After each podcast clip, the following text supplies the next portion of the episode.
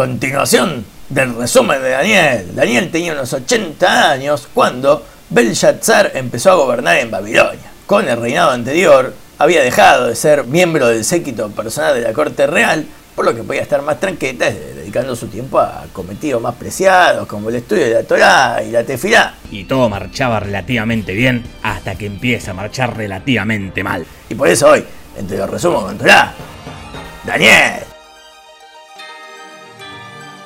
En el tercer año, el rey Belshazzar fue atacado por los ejércitos combinados de Parás y Madai, Persia y Media. ¡Qué bien! ¡Queremos sangre!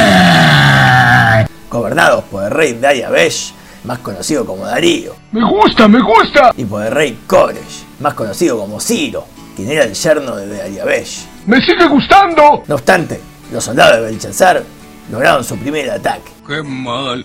De modo que esa noche Belshazzar celebró jubilosamente su victoria con una gran fiesta. una fiesta, esto es una fiesta. Cuanto más ebrio se ponía Belsasar, su maldad se hacía más grande.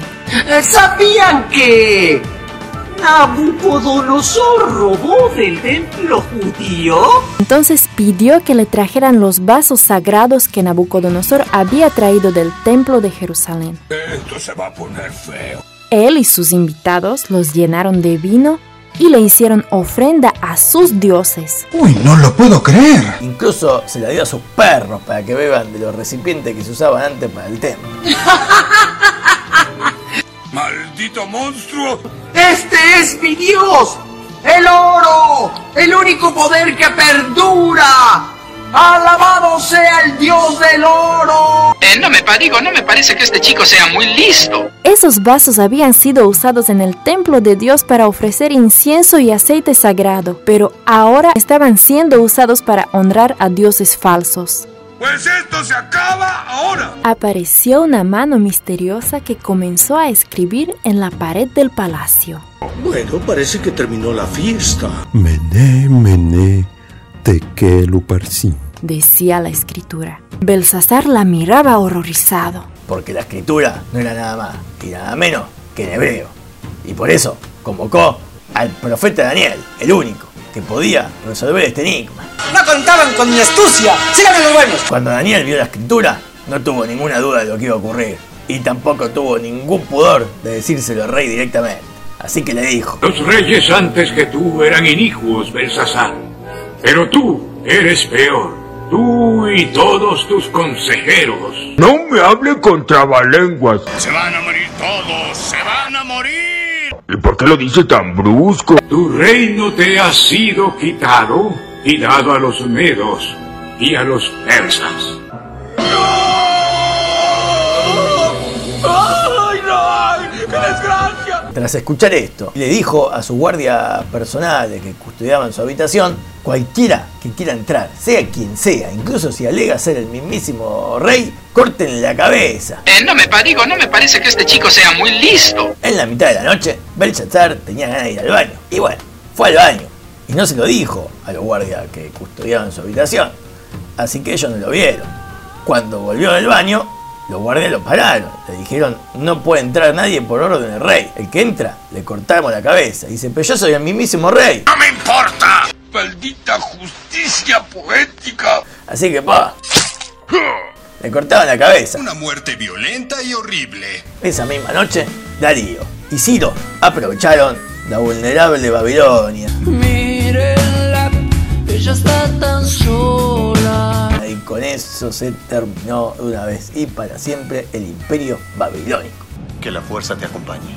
Una sobreviviente de Belshazzar fue Vashti y posteriormente iba a ocupar una posición de importancia en el nuevo imperio de Persia y Media. Pero todo esto está en el resumen de Purim de la Megilá Esther. Vayan a escucharlo ahí. Entendido. Darío, conociendo la fama de Daniel y su erudición y su capacidad para percibir cuestiones ocultas, fue asignado como segundo del rey. Y todo marchaba relativamente bien hasta que empieza a marchar relativamente mal. Los otros ministros de jerarquías inferiores estaban envidiosos de esta posición privilegiada que tenía Daniel.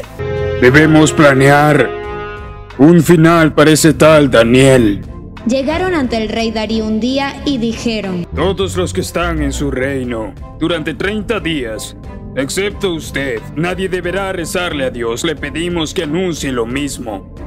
Y si alguien se atreve a pedirle algo a Dios, entrará en el foso de leones. El rey poseía una fosa donde se mantenían unos 1500 leones. Pelota. Oh, ya veo. Aceptaré tu idea. Se convirtió en ley y no se pudo cambiar. Aún así, a la mañana siguiente, Daniel fue a su ventana a orar como lo hacía todas las mañanas, al mediodía y a la noche. Los supervisores estaban fuera de su casa en busca de esta oportunidad. Esto es lo que esperábamos. Él ha roto la ley. Este es el último día de Daniel. El rey no tuvo más remedio que enviar a Daniel a la guardia de los leones. Que el Dios a quien sirves te salve. Qué agradable sujeto. Al otro día, muy nervioso, el rey no pudo dormir porque estaba pensando qué le estaría pasando a Daniel. Qué cruel he sido al ser injusto con Daniel. Espero que no se le hayan comido los leones. Justo cuando el sol comenzaba a levantarse, el rey corrió hacia el foso de los leones. ¡Está vivo! ¡Funcionó! ¡Es un milagro! ¡Aleluya! A ver, a ver, ¿qué pasó? Algunos dicen que Dios mandó a un ángel en la apariencia de un león que estaba junto con los leones y hablaban el idioma de los leones y le decía a los leones que no se coman a, a Daniel porque Daniel era de- descendiente de Yehudá. y Yehudá era comparado a un león. Qué trucazo, ¿no? También Dios le pidió a su ángel que transportara al profeta Habacuc, que estaba viviendo en la tierra de Israel, a la guarida de los leones para hacerle compañía a Daniel y de paso estudiar Torah juntos.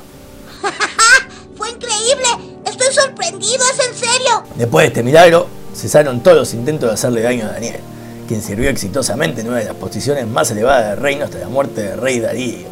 El rey siguiente, que era su yerno, Koresh, que ya era rey de Parás, también designó a Daniel como ministro. Y en ese entonces Daniel tenía casi 90 años. Había ya servido exitosamente bajo cuatro reyes anteriores. Es el pináculo de su evolución. Durante toda la vida de Daniel tuvo cuatro visiones de alta relevancia para nuestros tiempos. Y ellas son... Sueña con las cuatro bestias que emergen del océano, que representan los cuatro tipos de reinos que van a gobernar antes que venga el Mashiach. La segunda visión, que es de un macho cabrío que pelea contra un carnero. La tercera visión, en el cual un ángel explica cuál va a ser el destino del pueblo judío durante los 490 años siguientes después de la destrucción del primer templo hasta la destrucción del segundo templo. Y la cuarta visión, en el ángel predice más detalles sobre Persia y su fin, y que el rey del norte y el rey del sur combatirán entre sí los exilios de Grecia y Roma. También predice el juicio futuro de las naciones y la recompensa de los justos. Y hace predicciones también sobre la resurrección de los mismísimos muertos. Me gusta tu historia de resurrección. ¿Cómo termina la vida de Daniel? El primer año del reinado de- del rey Ciro le permitió a los judíos retornar a la tierra de Israel y reconstruir el Beit HaMikdash. Increíble. Pero, pero, pero. Como muchos se le pusieron en contra, ¿eh? muchas acusaciones contra los judíos, Ciro decretó que, bueno, el que ya estaba en la tierra de Israel que se quede, pero el que todavía no se había ido no se puede ir. ¡Buah! ¿Es una broma? No sé, chicos, es injusto, pero es lo que dice ahí. Cuando esto sucedió, Daniel fue capaz de escabullirse por la frontera antes de que el decreto de Ciro tenga efecto. Llegó a la tierra de Israel y se asentó allí. ¡Bien hecho! Entonces será el encuentro más esperado por toda Latinoamérica Unida. Se reunió de vuelta con sus amigos del resumen pasado, Hananiah, Mijael y Azariah, y formaron parte de los Ansheik Neset Agdorá, el grupo de 120 sabios santos que le transmitieron la Torah oral a la generación siguiente.